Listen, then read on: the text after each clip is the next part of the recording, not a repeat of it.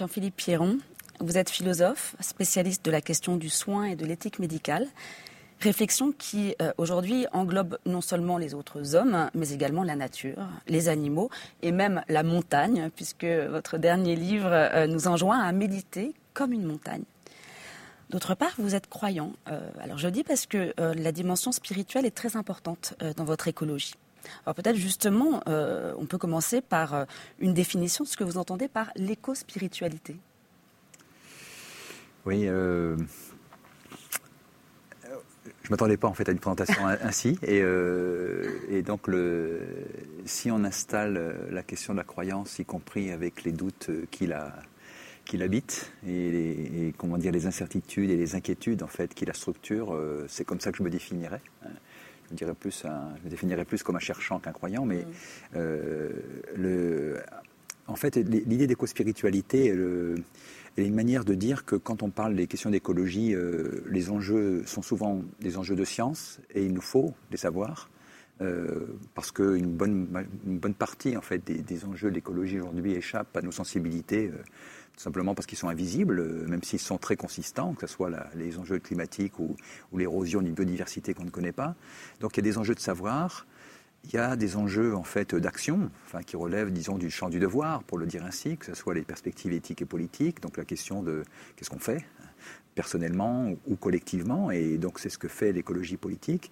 Mais à côté de l'écologie scientifique d'un côté et d'écologie euh, politique de l'autre, il y a une troisième dimension qui est la dimension du sensible, euh, et du sensible à la fois dans sa dimension esthétique et dans sa réception intérieure.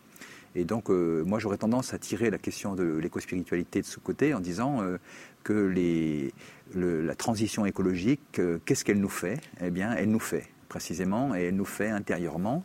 Alors, nous, elle le fait du point de vue de, ce qu'elle a comme impact sur nos subjectivités. Euh, on les connaît, ces impacts, déjà du côté de la psychologie. Hein. on parle aujourd'hui d'éco-psychologie, hein, euh, une des formes possibles d'éco-anxiété.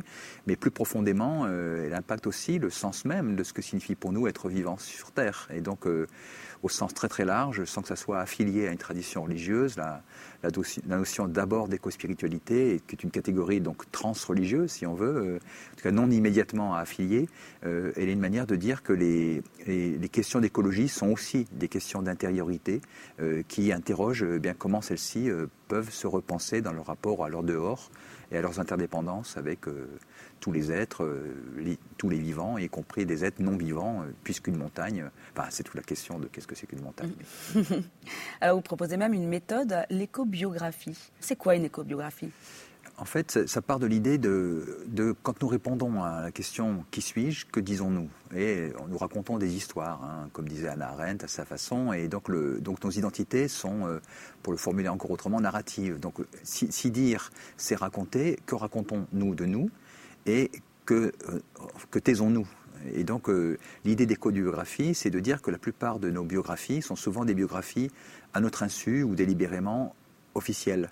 C'est qu'en fait, une sorte de curriculum euh, vitae, en fait, qui dit ce qui serait bon de dire, euh, parce qu'on pense que c'est ça qui nous définit vraiment, alors qu'en fait, il y a une dimension cachée de nos biographies, du moins dans nos sociétés, euh, dont l'écobiographie, à sa manière, peut être l'expression. C'est-à-dire qu'en fait, le, ce qui nous constitue, c'est aussi toute une infinité de liens, euh, je dis interdépendance en fait avec des, êtres humains bien sûr, mais des êtres autres qu'humains, des milieux, une source, un arbre, un, des animaux, euh, des ambiances, euh, une qualité de l'air, euh, une ambiance sonore, etc. En fait, qui contribuent à définir qui nous sommes.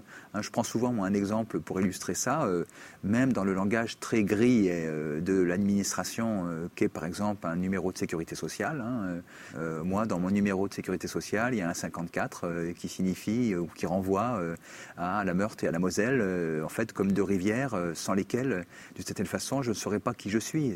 C'est pas des grands fleuves, ils sont pas grandiose, hein, c'est pas la, comment dire, c'est pas la, c'est pas l'Amazone euh, ou c'est pas le Rhin, mais euh, ma, biographie se raconte à, l'égard de son milieu. Et, avec ce milieu. C'est donc l'idée d'éco-biographie, c'est de dire que nous écrivons qui nous sommes individuellement ou collectivement, parce que l'écobiographie elle a un sens intime, mais elle peut aussi avoir une signification euh, politique, c'est la question d'une communauté, euh, enfin d'une biopolitique d'une certaine manière. Donc l'écobiographie, c'est dire ça, c'est dire au fond que pour honorer à sa juste euh, profondeur en fait les, sujets que nous sommes, eh bien il y a peut-être un travail de reconnaissance à faire à l'égard de tous ces liens qui nous font être et qui sont nos dépendances non, nécessairement aliénés euh, à l'égard effectivement du, de nos milieux. Hein. Je préfère cette notion à celle d'environnement de ce point de vue-là parce que précisément on n'est pas autour, c'est pas autour de nous, nous, sommes tressés avec eux. Hein. C'est ça qui est dans, dans cité des, des, Alors cette question du lien, justement, elle est, elle est intéressante parce que euh, parfois elle, pousse euh, certains écologistes à, minorer ou euh, voire à exclure la place de l'homme. Alors pour vous, l'écologie n'est pas un anti-humanisme. Comment s'articule justement ce jeu au nous Et d'ailleurs, c'est le titre de l'un de vos ouvrages. Comment on articule un jeu au nous sans, néanmoins renoncer au jeu? Oui, c'est un enjeu, je crois, qui est, décisif. Parce qu'effectivement, à un moment donné, on a pu vouloir en fait opposer humanisme et, écologie en disant de cette manière qu'il y avait là une manière de dilution euh, de tous les grands acquis à la fois des Lumières, des grandes pensées d'émancipation à l'égard de ce qui nous aliène. Et ce qu'on appelle entre guillemets la nature peut aussi être aliénante. Il ne s'agit pas de, minorer là aussi euh, que les, milieux, enfin que la, nature n'est pas une, gentille maman hein, euh, ou papa. Hein. Il ne s'agit pas de penser moins l'humain, mais de le penser mieux.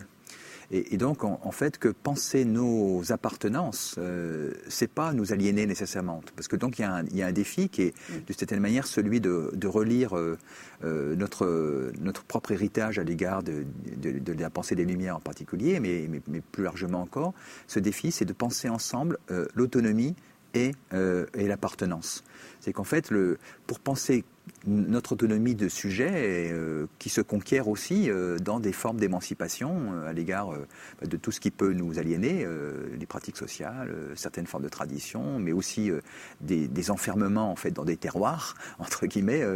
eh bien, ben, pour penser l'autonomie, est-ce que le prix à payer c'est celui de l'arrachement? Et euh, il me semble en fait que le, sans forcément faire une apologie euh, des racines, je me méfie de ce langage hein, des, racines. Hein, Steiner euh, dit ça, il dit les humains n'ont pas de racines, ils ont des jambes. Hein, donc, je, donc je me, méfie de ce langage-là parce que très vite on voit comment il peut être identitaire, enfin pauvrement identitaire, enfin il, caricature enfin ce que c'est qu'une identité en définitive. eh bien donc penser de façon plus profonde et articuler donc l'autonomie et, et l'appartenance, c'est dire effectivement que nos attachements euh, bien, peuvent sont des liens, euh, et que ces liens ne sont pas nécessairement des liens qui nous aliènent, mais que ça peut être de, cette façon des liens qui nous libèrent, hein, pour oser un peu cette, euh, ce paradoxe. Enfin, nous avons un peu peur de la dépendance. Hein, nous sommes dans des cultures où la dépendance est tout de suite pensée comme une aliénation, ou, ou, possiblement une aliénation, alors qu'en fait elle est le sens intégré en nous de nos ouvertures, à ce sans quoi on ne saurait être qui nous sommes. Donc autrement, il s'agit aussi de repenser une conception euh, ajustée de la dépendance, dont la, catégorie de vulnérabilité, de ce point de vue-là, est, est, une, expression, hein, puisque la vulnérabilité n'est pas qu'un défaut hein, euh, qui annonce des défaites. Hein, euh, elle est aussi une capacité d'ouverture à se laisser blesser par ce qui nous fait être, d'une certaine façon. de façon très littérale, vous avez travaillé en soins palliatifs. Enfin, on parle de la vulnérabilité, de la dépendance. Hum.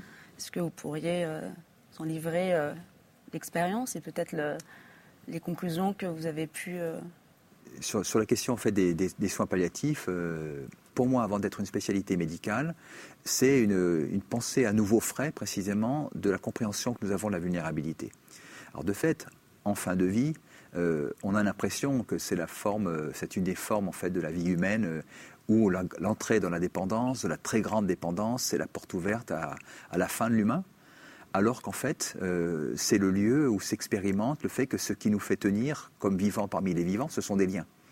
Donc en fait, dans l'expérience de cette vulnérabilité, la plus grande, qui est celle de, l'alitement euh, définitif euh, avant effectivement ces, derniers jours qui font la vie, eh bien, il s'agit encore d'y être vivant, hein, et donc de lutter. Paul Ricoeur avait cette formule, il disait finalement, ne confondons pas l'agonisant avec le mourant. Hein. donc ne projetons pas sur la fin de vie le fait qu'il n'y aurait plus rien à vivre il y a encore quelque chose à vivre et qui, s'y exauce d'une certaine manière, bah, c'est le fait que c'est tous ces liens qui nous constituent dans l'être, eh bien qui s'en se trouvent exaucés.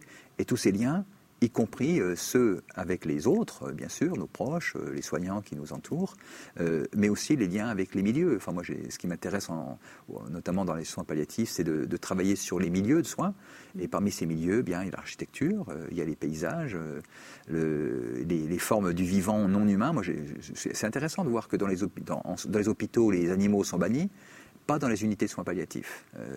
Euh, pourquoi? Parce que d'une certaine manière, les vivants, autres qu'humains, nous rendent vivants, y compris, et viennent nous chercher encore, viennent nous stimuler. Ça peut être une minuscule sauterelle euh, qui rentre euh, indûment dans la chambre un soir d'été de sa chambre de ce malade. Ça peut être la qualité d'un soir et d'une lumière d'une lumière d'un soir d'été ou d'hiver. Hein.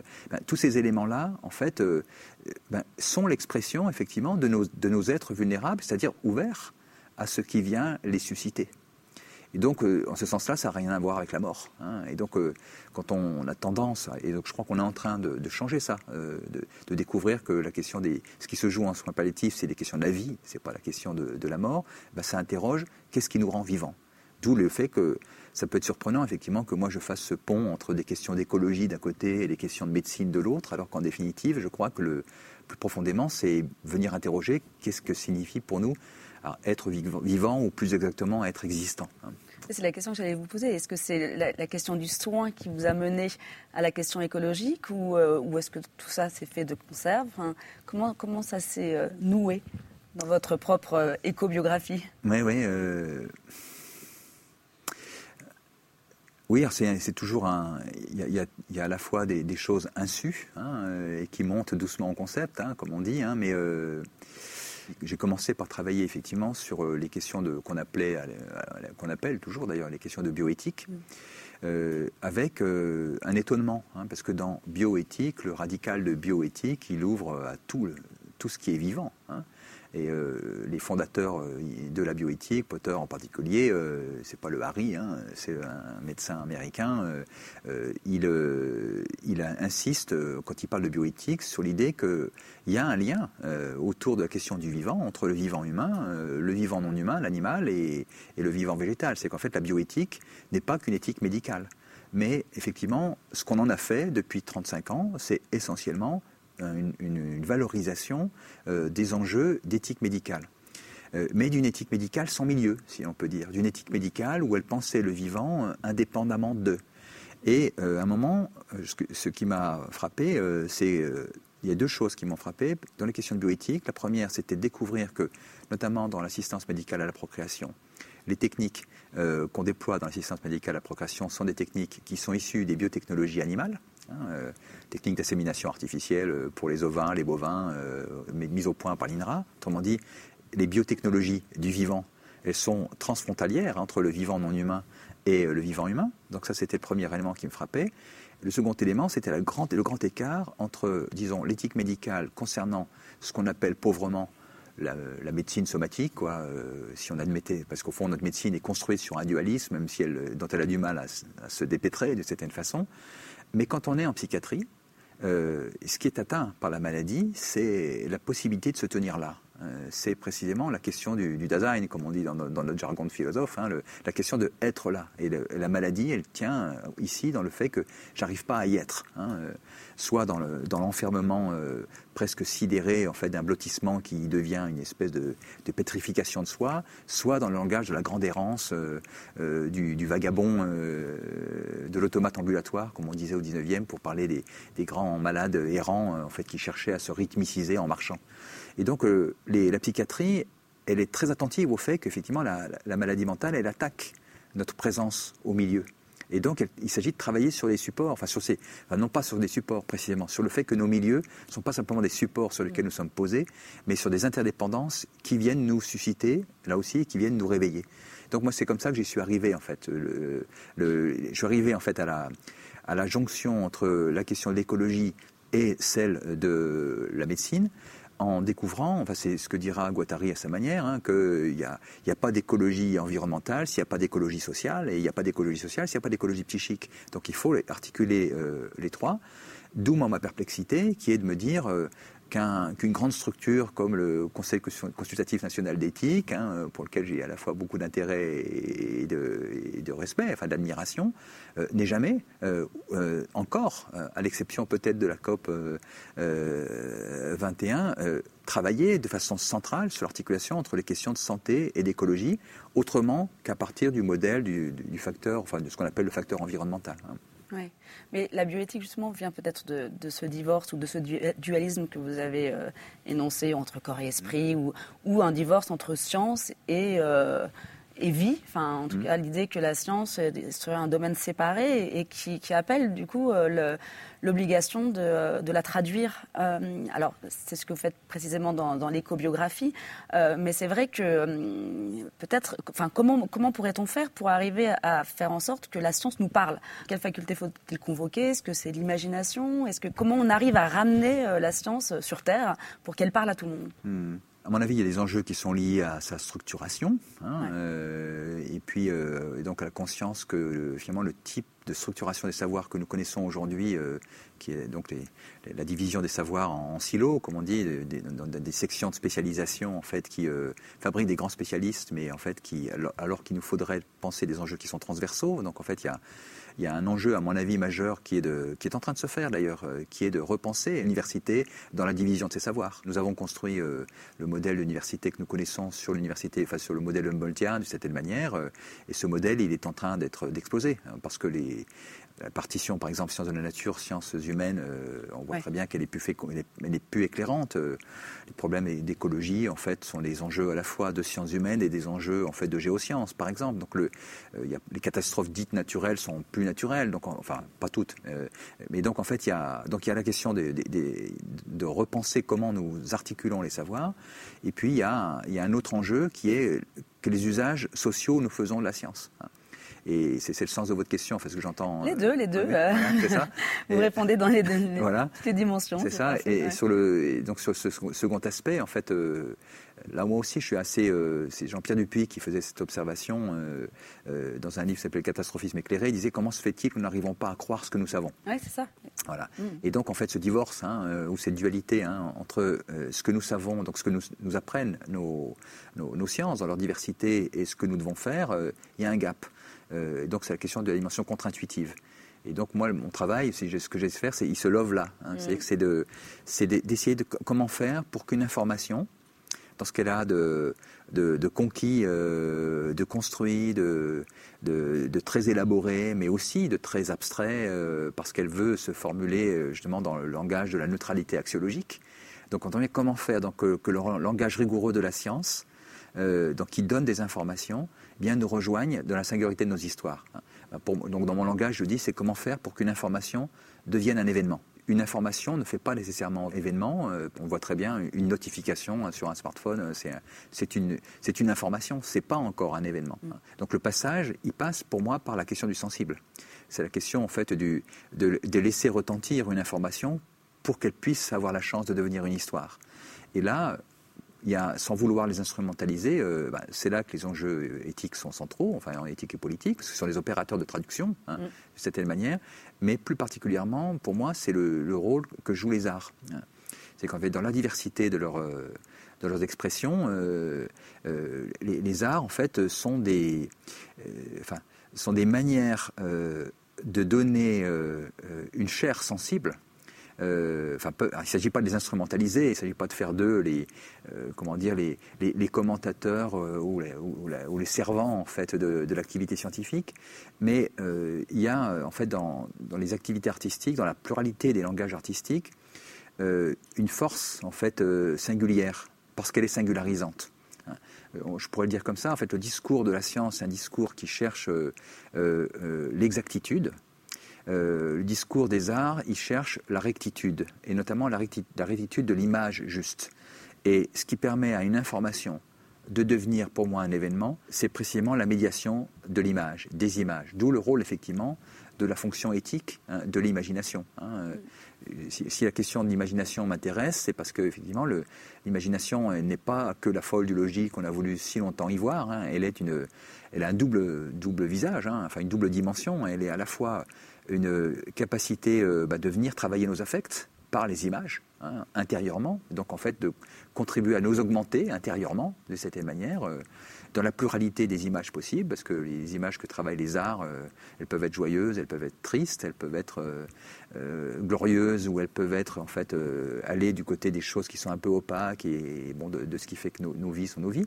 Donc il y a cette dimension d'intensification. Hein, donc, mais il y a ensuite une dimension prospective. Hein. c'est que j'aime bien dire que les images qui nous habitent sont aussi des images qui nous habilitent. Hein. et, donc, ce qui nous habite intérieurement, j'évoquais en commençant tout à l'heure en moi peut-être, enfin moi de Meurthe-et-Moselle, il y a une qualité de, rivière, les, les, grès, les grès des, Vosges en fait sont des éléments en fait euh, qui me structurent assez en fait pour que je puisse dire que je suis de là de cette façon, euh, mais en même temps ce qui m'habite intérieurement en fait m'habilite euh, extérieurement parce que ça prépare, enfin ça, nous, suscite dans nos capacités. Hein. Quand je m'autorise le droit de rêver de cette façon, je me prépare aussi à agir. Hein. Donc c'est la question de comment on passe du poétique à l'éthique et au politique en fait. Alors il s'agit jamais pour moi d'instrumentaliser le poétique, euh, mais de lui laisser sa chance pour permettre justement à ce capacité, si ce, néologisme, euh, comme sujet euh, bah, capable sur le plan individuel ou collectif. Le problème des images, c'est qu'elles sont fortement concurrencées par pléthore d'images qui nous arrivent sur les écrans, sur les réseaux. et ce ne sont pas forcément des, images qui permettent de penser. Il y a une, sorte de saturation qui, qui empêche peut-être même l'imagination. Comment, comment on fait pour euh, arriver à se prémunir par l'imaginaire et l'imagination de l'image, justement? Oui, oui. oui ça, c'est un des, défis du temps.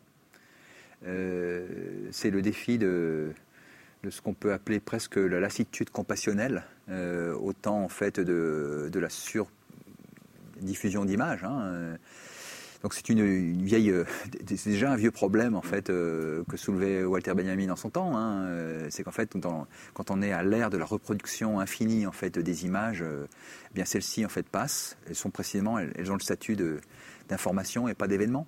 Hein. Je, lisais là récemment en fait que sur nos téléphones portables, on scrolle des, kilomètres d'images par jour. Hein, et combien nous affectent c'est peut-être une, posture de, philosophe plus vieux en fait qu'il qui n'y paraît. C'est qu'en fait, je, crois en fait qu'il y, a un enjeu qui est d'abord éthique, mais que je pense qu'il est aussi politique. Hein, cet enjeu éthique, c'est de comment précisément, euh, comme individu, hein, je me laisse la chance euh, euh, ou pas de me laisser travailler par les images qui me traversent.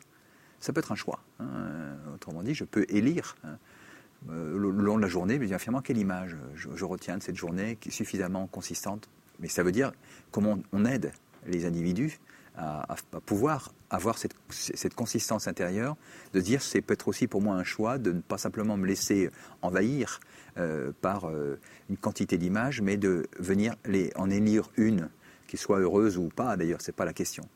Ce qui fait que pour moi, c'est là que finalement l'enjeu quand même est un enjeu qui n'est pas que personnel. Il, y, a, effectivement un, discours de sagesse. Hein, euh, pour ça que je dis que c'est un discours un peu qui peut paraître un peu vieillot de dire finalement il y a la question d'une réforme de soi. Euh, ceci dit, j'en suis persuadé. Cette dimension, elle est importante. Mais pour moi, il y a un enjeu qui est politique. effectivement, euh, quel type de société nous fabriquons?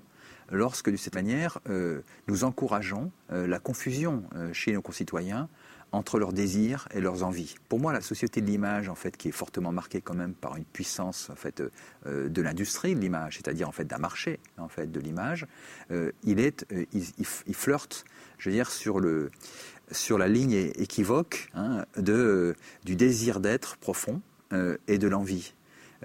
Telle sorte qu'on finit par, ne sachant plus vraiment faire la frontière hein, entre une envie et un désir, eh bien, on finit par croire qu'être abreuvé euh, par effectivement ce torrent d'images, c'est ce qui viendrait nous, nourrir entre guillemets intérieurement. Et là, je pense qu'il y a une responsabilité politique. Hein, euh, quand on évoquait il y, a, quelques années cette idée de qu'est-ce qu'on fait à la télé euh, si ce n'est offrir hein, du temps euh, disponible en fait, pour Coca-Cola. Euh, en fait, c'est une question qu'il faut reposer aujourd'hui avec aux réseaux sociaux. En fait, on voit très bien la question que ça pose pour les plus jeunes d'entre nous, parce que à la limite, quand on est né d'avant, avant les réseaux sociaux, on a une expérience en fait de, de ce que c'est que le retentissement profond et lent des images. Mais pour les plus jeunes, quelle chance on leur laisse à eux de pouvoir aussi être pas simplement sidéré, mais habité par des images? Et là, la question, elle est politique. C'est le rôle du philosophe aujourd'hui que d'enseigner ça, que, que de prêter attention à, que d'accompagner peut-être des étudiants, parce que c'est aussi mmh. un métier de transmission. Oui. est-ce que, est que, enfin, comment on pourrait définir le rôle du philosophe dans notre société aujourd'hui? Je pense que nous, les, en fait, les, philosophes, on est des, moi je me définis souvent comme une éponge. Hein. C'est ce qui m'intéresse, c'est d'essayer d'être euh, présent à mon présent et à, l'air ou à l'eau du temps, hein. et ensuite de trouver les, bons endroits où ceci puisse se faire, où ce puisse être partagé et, euh, et évoqué avec d'autres. Et donc, pour moi, le rôle du philosophe, c'est pas d'être un idéologue. Autrement dit, j'ai pas du tout envie d'avoir à, à, dire aux autres ce qu'ils devraient euh, penser. Donc je me méfie beaucoup en fait du, philosophe idéologue ou, euh, qui, est producteur d'une sorte de prêt-à-penser. Et donc ça interroge quels sont les bons endroits. Euh, où on doit intervenir. Donc je, considère effectivement qu'on a une responsabilité. c'est mes collègues brésiliens en fait qui m'avaient alerté là-dessus parce que moi je me dis j'étais un universitaire français et donc, la neutralité axiologique, hein, on connaît ça en France, mais ils disaient toujours mais tu sais que tu le veuilles ou non, tu es un leader d'opinion. Donc qu'est-ce que nous faisons de notre responsabilité? Et donc euh, pour moi, c'est de trouver les lieux où ceci se déploie. Et donc on, ben, ce qui me désole, c'est que les partis politiques sont plus beaucoup des espaces où il est possible de, pouvoir encore élaborer euh, une pensée lente et patiente pour aborder des questions complexes. Les églises ne font plus trop non plus, d'une certaine façon, mais je trouve que c'est intéressant de voir que dans les milieux associatifs et les festivals d'idées, ce sont deux espaces très réjouissants en fait de ce qui se vit en France aujourd'hui, parce que ce sont des espaces pré-politiques euh, où, euh, eh bien, effectivement, on peut de façon lente euh, élaborer eh bien, le monde qui vient, dans la patience du concept, mais dans la rigueur du concept. Hein. Merci Jean-Philippe Pierron. Merci beaucoup.